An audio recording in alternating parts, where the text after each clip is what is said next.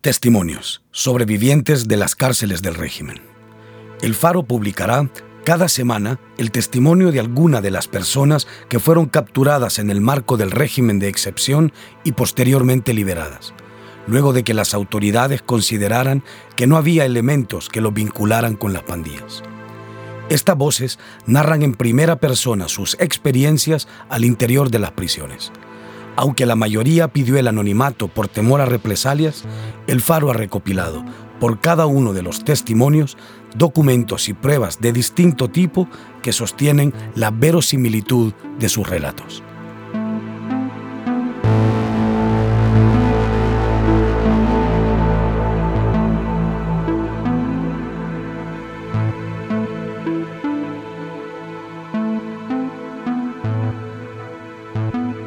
Andrés es un joven de 28 años, habitante de un cantón rural en el oriente del país.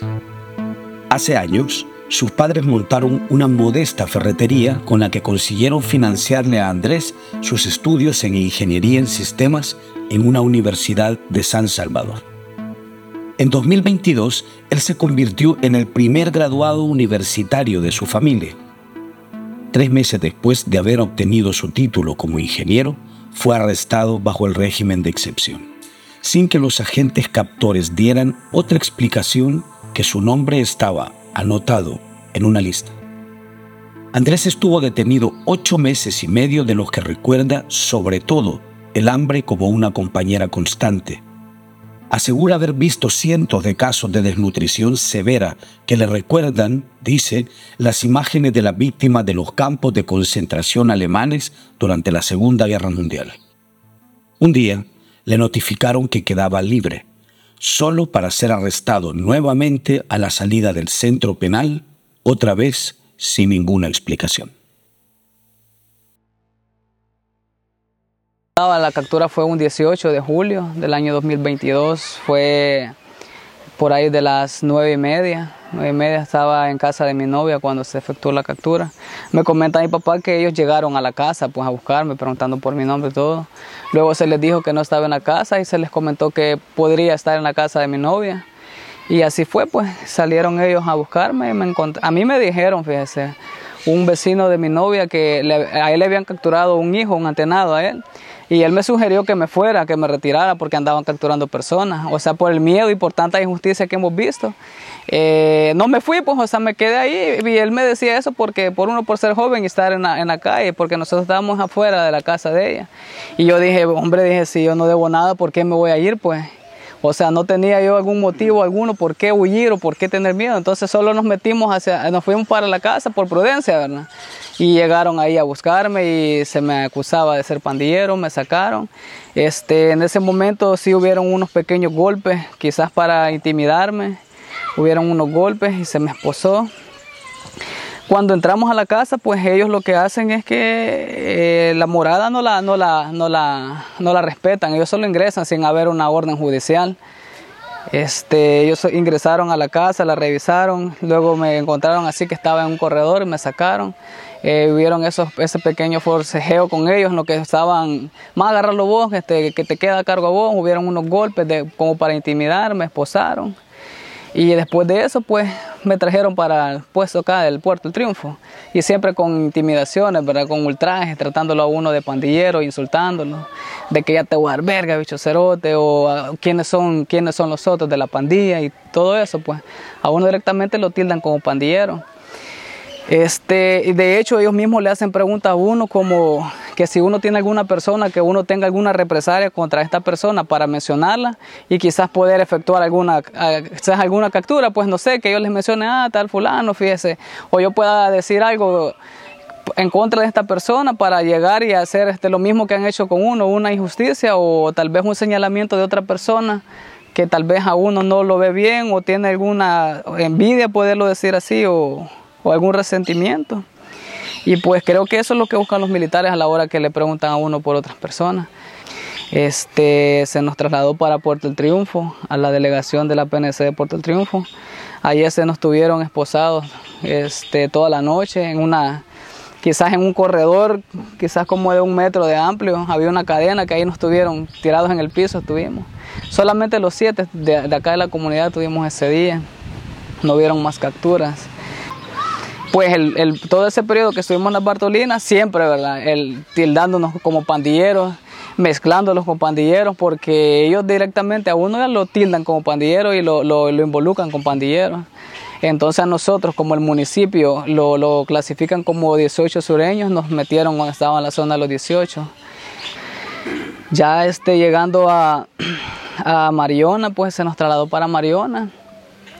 Eh, al principio obviamente cuando uno llega pues al penal, ahí empieza ya lo que es la, lo brusco, los golpes. Eh, los custodios lo que le piden a uno es de que obviamente no levante la cabeza, ya con un medio movimiento que uno hace, hay el golpe con las macanas en las partes de las costillas. Eh, debo mencionar que nosotros en el cuarto, bueno, como nosotros, al menos mi persona que en el cuarto mes, este, la brusquedad, cuando yo le relataba a mis compañeros lo que yo había pasado, me decían que no era nada comparado a lo que ellos habían vivido, porque al menos nosotros solo eran pequeños golpes, ¿verdad?, que nos daban y que nos mantenían hincados que nos hacían ver el piso y todo eso, pero a ellos realmente eran golpes como para, para romperles de, los labios. Me comentó un compañero que le pegaban con esta parte acá, en los labios y en la parte de acá de la tráquea. Este, a mí se me dejó en el sector 6, en el sector 6 de Mariona.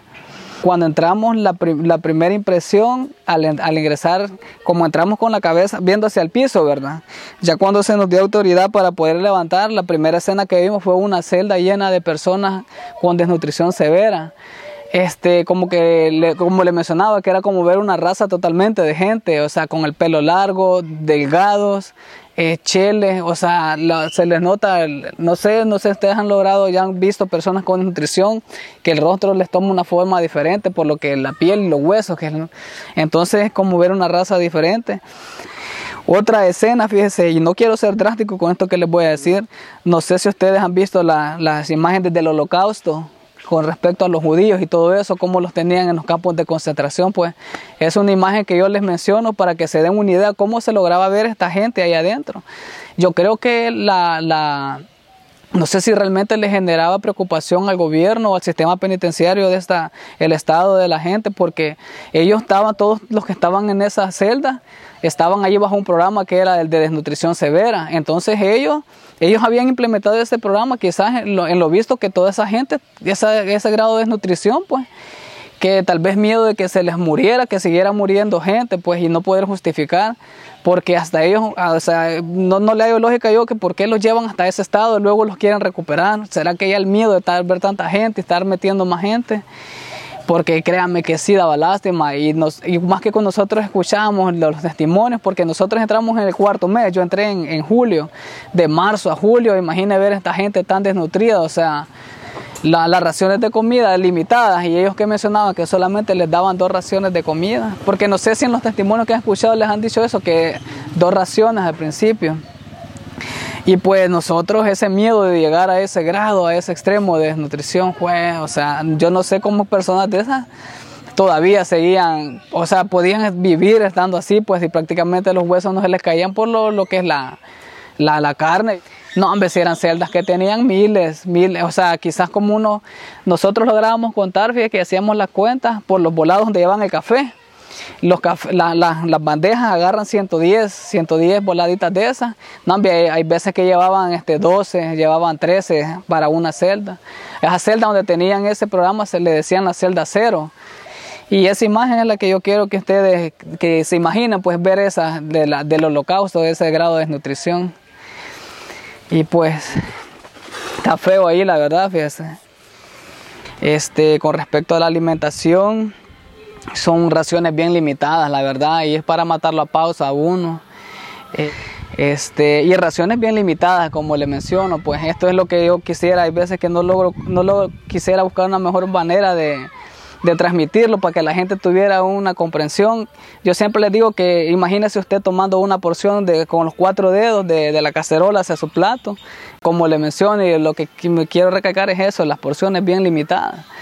Al principio como uno llega, ¿verdad? Con el paladar aún lleno de, sabores, que una cosa, que otra, el, paladar no tolera lo que es la comida, uno no, no quiere comerla, pues la verdad, como todo aquello simple, insípido y como hecho la, de mala gana. Uno no quiere, pero poco a poco van pasando las semanas, ya el paladar como que ya lo va, el hambre pues ya hace que uno se acomode más. Con respecto al trato, pues sí, el trato es bastante agresivo de los custodios porque hay quienes como que se toman muy a pecho eso de ser custodios y que somos pandilleros. Si uno está descuidado, está recostado en los barrotes y no se percata que viene un custodio, recibe un su golpe. Lo golpean en la cabeza y pues, o en las costillas, o depende cómo, en la posición en la que esté. Debo mencionar, exacto, debo mencionar que sí, ¿verdad? No todos los custodios son así, porque hay unos que son un poco más humanos. Se toman el tiempo de decirlos que no, no estemos muy cerca de los barrotes, porque hay compañeros que son más agresivos y que nos pueden, nos pueden golpear. Y es, efectivamente, pues que hay unos compañeros, unos, perdón, unos custodios que sí son bien, bien agresivos. Con, con respecto a lo que es la, ya para dormir, lo que, bueno, yo prácticamente 20 meses, quizás 20, 20 días, perdón, o un mes, el sueño uno no lo puede conciliar porque uno no haya la forma de acomodarse, como sin, sin almohada, sin nada suave abajo, le duele la espalda a uno, le duelen los costados de acá. Y imagine todo eso, la incertidumbre de uno de caso, no saber nada, la mala alimentación.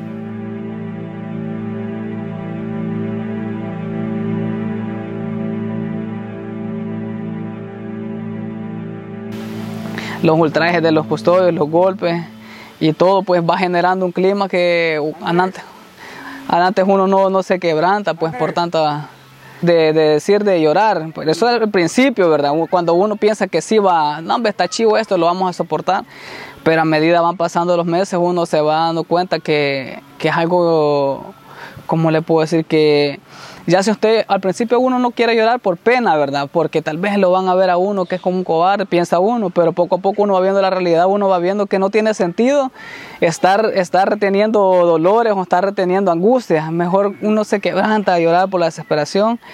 Hay quienes que psicológicamente ellos fracasan, o sea, es cuando pierden la cordura, se vuelven locos. El que más me llamó la atención fue en octubre, que iba a haber un traslado y los tenían a todos este, ahí en la cancha los tenían en la cancha, que lo estaban formando y los estaban contando, ¿verdad? Y luego el chamaco, quizás de unos 20 años, quizás bien chamaquito, se veía el muchacho, empezó a gritar que se quería ir, se quería ir y logró levantarse y se subió por unos barrotes. Se subió por unos barrotes y llegó hasta unos polines que estaban hasta arriba, no lo lograron detener los de logística, se les subió y él amenazaba con, con, aventarse si no le entregaban carta de libertad y no lo lograban convencer y él decía que se iba a tirar, empezaron a poner este como colchas en el piso para por si se aventaba, que no se matara, porque no sé qué, qué les podía pasar a ellos. Y desde entonces el caso, lo que hizo este chamaco también conllevó a que nos quitaran, porque nos daban antes dos horas de sol a la semana, nos sacaban a la cancha que recibiéramos sol. Después que pasó eso, pues como castigo a, todo el sector lo, lo, castigaron, no, ya no recibimos sol, ¿verdad? porque hay veces que nosotros deseamos tener un poco de sol porque para el mes de octubre quiero ver julio, agosto, septiembre, la piel, al menos nosotros como el sol, ¿verdad? quizás va todavía, va bastante fuerte la carne, la, la piel las infecciones de piel no, no, no nos hacían mucha, mucho efecto. A medida la piel se va debilitando, la falta de sol, la falta de vitaminas, hace que las enfermedades ya empiecen a atacar. Hay una enfermedad que le llaman raqueta, que empieza como pequeñas pequeña ronchitas, vaya, a medida uno se va rascando, se va esparciendo por el cuerpo. Cuando se lo rompe, se le hacen. Luego esa, esa raqueta, después ya le llaman ellos escabiosis y así va avanzando el proceso hasta que se le convierte en hongo de carne que le empieza ya a comer la piel. Bien feo. A mí sí, que en, ese aspecto me, tocó bastante mal con respecto a las, infecciones de la piel. Padecí de raqueta, de escabiosis. Gracias a Dios no me quedaron muchas secuelas en la piel, solo en esta parte acá de las piernas, sí. Esto de acá, por acá hubieron casos de personas que yo no sé si los miembros se los hubieron, se los amputaron o qué, porque si se les veía. Ahí entendí por qué le llamaban hongo, hongo come carne, quizás ya era otro tipo de, de bacteria o no sé, pero se les lograba ver lo que era parte del hueso. En este caso usted me puede decir que tal vez era porque esta persona padecía de azúcar, ¿no? Ellos en ningún momento tuvieron cuadro clínico de azúcar, nos mencionaron, y era parte de la misma infección del hongo que les comía. Y el porque la atención médica totalmente deficiente, si algún Cruz Blanca, porque los Cruz Blancas son también reos, no sé si están en fase de confianza que andan ahí, ellos los amenazan que no, no platiquen mucho uno con, con ellos, pues porque que nos vayan a dar un medicamento o qué, porque ellos pasan, en la noche pasa un doctor, pero solo buscando emergencia. Y eso que le vea la piel a uno así, solo le dicen, vas a pasar consultas, pero no lo sacan nunca a consulta. Este, las personas que, que tienen alguna enfermedad terminal también les, les va bastante mal ahí, porque la atención médica, como les menciono, es bastante mal. Este, con los diabéticos, solo pastillas, nunca tienen su, su, este, su dosis de insulina, nunca he visto yo que reciban insulina. Hubo un, un caso ahí, como, ¿cómo puede decir? Como un tipo, eh, no sé, que bastantes celdas pues se llenaron de varicela, hubo como una media epidemia ahí en el sector de varicela. De la, de la celda donde estuve fueron pocos los que no se contagiaron, yo tuve varicela Estuve este, aislado 20 días por la varicela. Este, con respecto a la, al agua, el agua también lo usan, lo utilizan como método de castigo. Al principio que nosotros ingresamos solamente nos daban agua por la mañana, agua para llenar las pilas, ¿verdad? daban agua por la mañana, una hora. En esa hora teníamos que aprovechar a, bien a, bañarnos o a lavar y era, era un día por la semana que nos daban esa agua. Teníamos que tomar quizás, habían unos vasitos, no sé cómo poderles de referencia, que el encargado de celda estaba pendiente de que solo recibiéramos tres, tres vasadas de esas, o bien para lavar o bien para bañarse, así que uno elegía, eh, tenía que elegir ahí si o se bañaba o lavaba ropa. Hay veces que uno decía, ah, bueno, voy a lavar de todos modos, aquí uno ni suda, no agarra mal olor, pero quiera o no uno siente la incomodidad. Hay veces que mejor lavar la ropa y no bañarse, pues, con tres vasos de agua. Y eso era, como le digo, al principio era cuando entramos nosotros. A medida fue pasando el tiempo, la, fueron, fueron bajando las medidas, ya nos dio un poco más de agua ya no nos daban dos veces a la semana, ya eran cuatro veces o tres veces, así. Y, y cada vez que nosotros, como siempre en las tardes, se hacía culto, ¿verdad? Habían custodios que sí lo permitían, habían otros que no lo permitían rotundamente. Habían unos que nos decían que si queríamos hacer culto, que los hiciéramos con la voz baja. Con respecto a los, a los muertos, yo este, solamente vi fallecer a un compañero de celda este, vi como poco a poco él fue deteriorándose psicológico. Yo no sé si él fue lo psicológico que lo afectó más, porque él fíjese que no comía. Eso lo pasaba en el cáter, no se bajaba ni a, o sea, quizás solo a orinar se bajaba y de ahí volvía al cáter. Yo creo que la misma depresión fue que lo fue matando. Y hubo cierta ocasión que el encargado de celda lo, le dijo que le hablaban los médicos y él no pudo levantarse de cáter. Entonces el encargado de celda lo tuvo que ir a traer lo paró enfrente de los barrotes y él ya no se pudo sostener, ya se tiró hacia el piso. Entonces ahí los médicos le dijeron que al, al, custodio que, que, se lo sacara, porque también no solamente era que el médico dijera sáquenme a este, también había que el, el custodio tenía que ver algo convincente pues para poder sacar a alguien no solamente bastaba la autorización del médico para ver a alguien, si el custodio veía, no, este está fingiendo, o levántenlo, o llévenselo, ese pobre se quedaba ahí, entonces el chamaco lo sacaron ese día, y ya por la tarde solo llegaron a pedir los datos de él, si alguien conocía dónde vivía, y nosotros asumimos en ese momento que había muerto porque el médico dijo, si alguien sabía cómo se llamaba, dijo, cómo se llamaba el compañero, que su compañero que saca. Hasta en la mañana que apareció uno ahí que es de la misma colonia, hasta en la mañana que llegaron a decirle a él que sí había muerto. Y a mí, bueno, a todos en la celda lo que nos dio miedo, que no vimos a él en el aspecto físico, no lo vimos tan decaído, pues. Entonces tuvimos miedo de alguna bacteria o algún virus, no sé, pues todos asumíamos que tal vez pudo haber sido COVID, porque sí habían dado un poco mal de salud.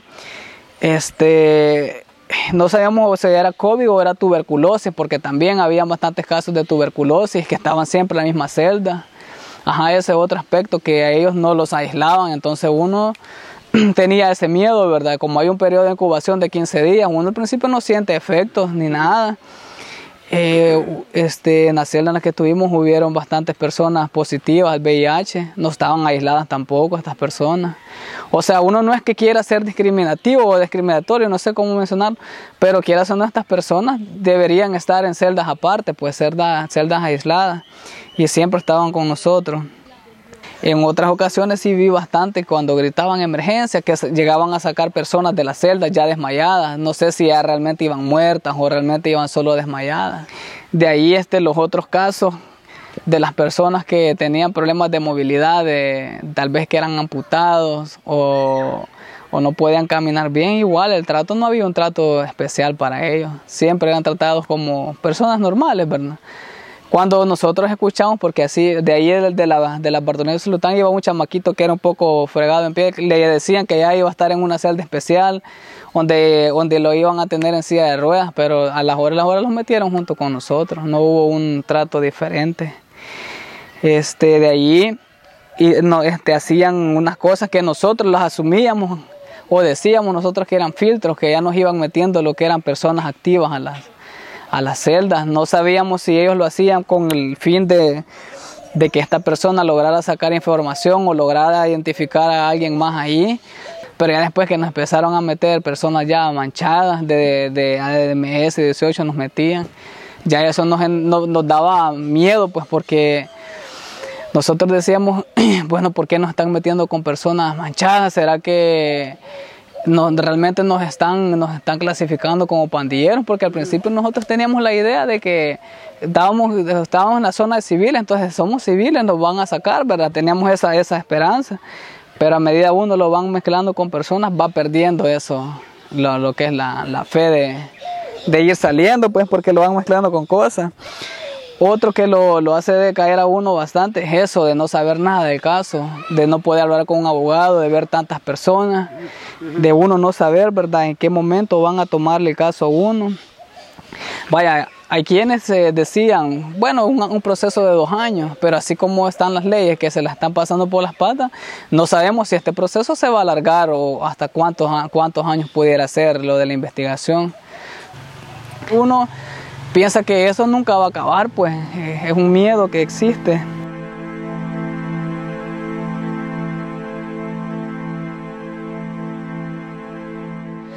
En la noche, cuando ya como que no están los que están en cámara, ellos como que, no sé la verdad, fíjese si es que andan varias veces escuché rumores yo de, de, que como que entran tomados ya por la noche.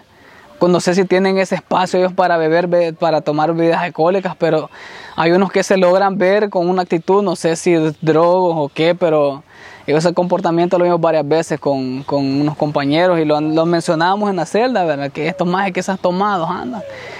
Y ahí en ese momento es cuando uno tiene más miedo porque ya en la noche con una mínima bulla ya llegan a ultrajar la celda, a insultarlos todos, que por favor guarden silencio y todo eso. Y ese es el comportamiento que sí, a mí me varias veces me dio miedo de que anduvieran personas tomadas y que nos rociaran gas. Gracias a Dios nunca fui que viví esa experiencia, pero sí la, la vi bastante, de que iban a sacar a, a, otros compañeros a golpes de las celdas, les echaban gas, los sacaban a la cancha. Y esto tal vez porque eh, tal vez el, el, custodio iba pasando y este se rió o, el custodio lo tomó a, o algo, pues no sé, no hay algo que realmente una pequeña cosa, como le digo, que hay custodios que sí son bien, bien pésimos. A mí se me, se me convocó a la, la audiencia, fue un 23, un 23 de, de, de marzo, y se me hizo la, la se me dio la libertad, perdón, fue el 23, un, miércoles 23 recuerdo, y se me puso en libertad un 29, un 29 se me puso en libertad, este, se me fue a hablar, hubo un proceso en el cual andamos firmando, ¿verdad? Huellas y firmas, hasta que dos compañeros más que andaban conmigo, no éramos de la misma celda, pero es el mismo sector, nos tocó pasar por un puesto policial que estaba siempre en las instalaciones de Mariona adentro. Y allí fue, no sé si ustedes escucharon que hubo una recaptura con mi persona, se me recapturó en ese momento, sin justificación alguna, solo nos dijeron, bueno, bueno muchachos, nos dijo un señor que estaba, era civil y que estaba ahí en el puesto policial, no sé qué tipo de jefatura tenía, nos explicó que habíamos sido puestos en libertad, nos dijo todo, porque la orden judicial decía que deben ser puestos inmediatamente en libertad. Me imagino que ellos hacen eso para justificar para decir ellos que no han invalidado la orden de un juez, ¿me entiendes? Porque el juez dice ahí que se ha puesto inmediatamente en libertad. Va, nosotros firmamos, ponemos huellas y, y verbalmente ellos dicen están en libertad, vaya, ya están libres. Luego, un paso para acá, vaya, ven, ya están recapturados, ¿me entiendes? Prácticamente se hicieron con nosotros, se nos dijo que quedamos recapturados por protocolos de régimen, no se nos dijo nada más. Y ya el grado que era este, de agrupaciones ilícitas, ya el, el delito pasaba a organizaciones terroristas. Y empezábamos el proceso de nuevo, se nos trasladó para las Bartolinas de Mexicanos, eso fue el miércoles 29. Y pues se, nos trasladó para las Bartolinas, luego el, ya el viernes, que creo que fue viernes 31 de marzo, ya hubo se nos trasladó para lo que era el penal de Ilopango, que le llaman el, el CRF, parece que es el, penal de mujeres. Ajá, el penal de mujeres. Y algo bien increíble, pues y bien absurdo, que sin motivo alguno hubo una recaptura con mi persona y con muchos más hubo ese caso, ¿verdad? Y otra vez los ultrajes, los golpes, las peloneadas y, y no sé, pues, por qué, tipo de. ¿Será que los hacen para con, consentir el, el, capricho de Bukele? Que, que él, él, él, menciona un número, ¿verdad? Que será que este número es que quiere alcanzar. Yo es lo, lo único que puede darle lógica. ¿Será que le quieren dar este número a este cabrón para que ya esté tranquilo? Porque él no sé si menciona de 80 mil o 70 mil, los que él cuando me recapturaron, obviamente yo no lo creía. Yo dije, este, este, policía tiene que estar equivocado, no, no, no va, este, ¿cómo le puedo decir? Eso es una broma. No, no lo cree uno porque uno ya ve su, tiene su carta. Uno se imagina afuera echándose unas charamuscas, unas gaseosas. Así es que y ya que le digan de lleno que queda recapturado y que empieza otro proceso, juez, y se le viene todo el mundo encima. Y pues así fue como él nos dijo, que se nos iba a trasladar a las Bartolinas de Mexicanos, exactamente así fue. Yo todavía iba abrazando la posibilidad de que no, no, es imposible, o sea, yo con mi copia de, de la carta en, en, mi mano, este, con, la, con, la, con la hoja original, perdón, se nos llevó a la Procuraduría, allí dejamos un, le dejamos la original y se nos entregó una copia, todo quedó junto ahí en nuestro archivo. Y uno igual, uno va todavía con aquello que no, que es imposible hasta que ya va uno a las Bartolinas, luego cuando ya llega al penal, ya que le pasan la máquina de nuevo y empieza el acero, ya uno empieza a, aceptar lo que es otro, otro proceso más que lo va a enfrentar, porque uno tiene claro que ya es otro proceso diferente, ¿verdad? Lo que uno no quiere aceptar es ese, ese vergo de meses que se le vienen encima, uno más conociendo uno ya las condiciones a las que se a enfrentar porque cuando uno va la primera vez, uno que nunca ha estado detenido, uno no, no, no, no sabe, pues no tiene ese miedo. Pero ya cuando usted lo ha vivido y le, le dicen que va a pasar ese proceso, es bien difícil, es bien duro. Cuando yo llegué a la, a las, a, a las Bartolinas de Mexicano, varios compañeros me decían, ah, pues no, hombre, solo tres días vas a hacer, tres días vas a hacer, me decían.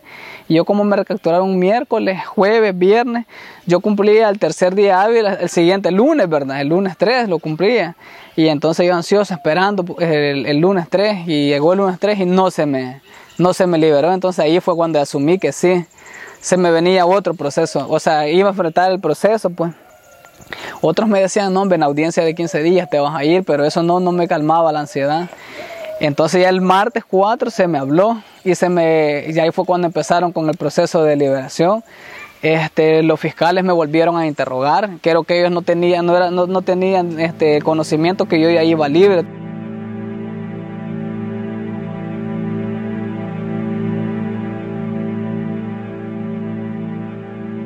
Nosotros tuvimos el caso que se nos extorsionó en cierta ocasión. La denuncia se puso, la fiscalía tuvo esa denuncia. A mí se me dio el, el, el, apoyo de pedir asilo en el tiempo que estaban dando asilo. Fue en el 2017 que, que tuvimos ese problema nosotros. Eh, no, lo, no lo tomé porque por terminar mi universidad, el ciclo ese lo perdí. Fue en un abril, me recuerdo, abril lo retiré el ciclo, no por, o sea, por el miedo de que yo estando en San Salvador y mis padres aquí, o sea, eso me generaba bastante temor. Obviamente al venir para acá yo no iba a andar como guardaespaldas detrás de mi papá, ¿verdad? Pero quiera eso no me generaba un poco más de tranquilidad estar acá en la isla y estar más atento, pues entonces perdí ese, ese fue el único roce que la familia en sí ah, tuvo con, con, con pandillas, mezclarse, digamos, que ellos lo toman como una colaboración eso de la, de la renta y quién putas no da renta, que, o sea, cuando los amenazan, pues cuando te liberaron, ¿qué se siente saber que ya terminó esa pesadilla? ¿Cómo fue ese momento? Pues es una sensación increíble, pues uno no, uno tiene miedo, fíjese, hasta de dormirse, hasta así lo tomo yo porque tiene miedo uno que vaya a ser un sueño. O sea, que despierte uno de un sueño, pues despertar y decir, pues no, todo es un sueño, porque uno muchas veces estando en el penal, uno son sueños constantes que tiene que andar libre, que, ya está con la familia y uno despertar y ver los catres ya vuelve la depresión. Un sueño que varios tuvimos recurrente, fíjese, fue que sentíamos que andábamos libres, pero, pero yo en su momento le dije a mi familia que me tenía que ir porque tenía que regresar al penal. Teníamos como esa atracción hacia el penal, pues en, en el sueño de saber que íbamos a... Entonces ese es un miedo cuando uno va libre, la alegría, ¿verdad? Pero que uno no se la cree, pues es algo increíble. Vaya, las personas que ya han estado detenidas no sé cómo lo han de sentir, pero yo al menos cuando, cuando se me dio la libertad, que ya sí, ya estaba afuera, es algo que uno no se lo puede creer y tiene miedo. Fue casi como cuando me capturaron, algo que uno piensa es una broma, no me lo creo, o sea, ¿por qué? Entonces así estaba yo cuando se me dio la libertad, que no me la creía y que me quería alejar lo más pronto posible de ahí, de la, del, del penalito, pues donde nos, nos, nos soltaron y siempre queda ese como ese miedo pues al ver autoridades que eso no uno le da miedo no yo lo que puedo decir imagina las personas que, que no han podido recuperar a sus seres queridos que les han muerto en ahí adentro de las cárceles ellos tenían lo que era el, el, plan control territorial, tenían tanto presupuesto que pedían para el, para el ejército, para el plan. Entonces, ¿qué pasó? Pues el plan les falló. ¿Qué es lo que uno se cuestiona también? Que si tanto aplaudían que el plan, que la fase 3, que la fase 4, entonces, ¿qué pasó con este plan? Pues, o sea, no lo aceptan, ¿será que se les fue a la mano o qué?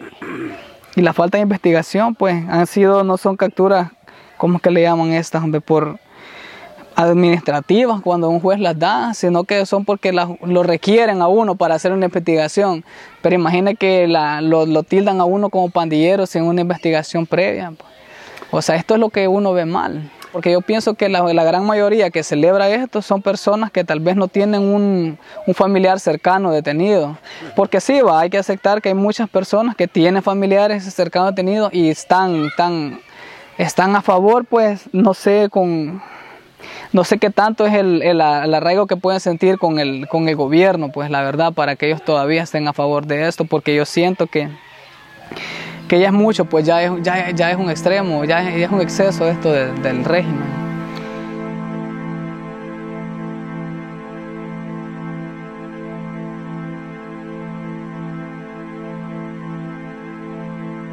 Si has vivido una experiencia como la que acabas de escuchar y quieres compartirnos tu historia, escríbenos a testimonios.elfaro.net. Nosotros te contactaremos.